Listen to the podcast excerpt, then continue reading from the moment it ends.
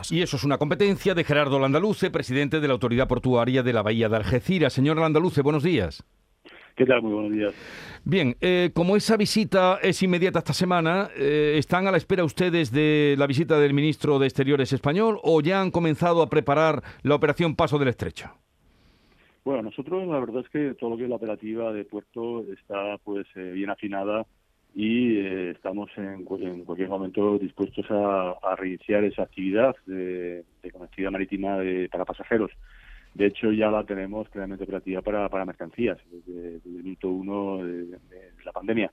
Pero sí que es cierto que lo que nos vendría muy bien es saber ya concreción de fechas, de fechas posibles, pues porque efectivamente hay que ir concretando detalles operativos y que también la propia comunidad portuaria está muy pendiente de, esas concreciones. La, la, última vez que mm, se realizó la operación Paso del Estrecho, ¿qué fecha usted recuerda o qué mes cuando comenzó a hacerse? Bueno, en principio ya eh, en, lo que es eh, marzo o abril ya empiezan las reuniones eh, bilaterales donde se empiezan a plantear las diferentes cuestiones y las operativas, con lo cual estamos en, plazo y estamos en fecha si efectivamente después de la visita del ministro se van concretando detalles al respecto.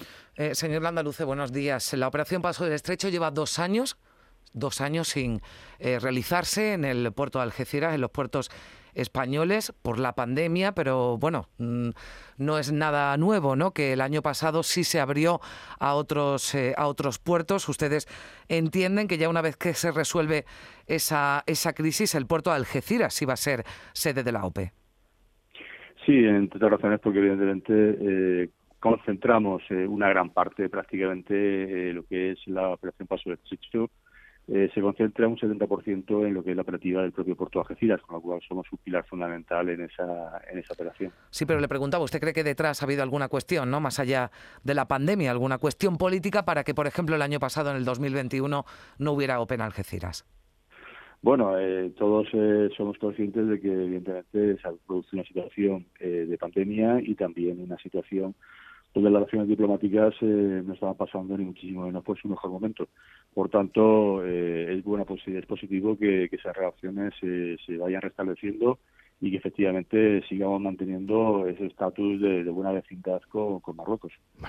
pues ya lo hemos oído, preparados para acometer la operación Paso del Estrecho y a la espera de que se dé la fecha y pendientes de esa reunión del próximo viernes. Gerardo Landaluce, gracias por estar con nosotros, un saludo y buenos días.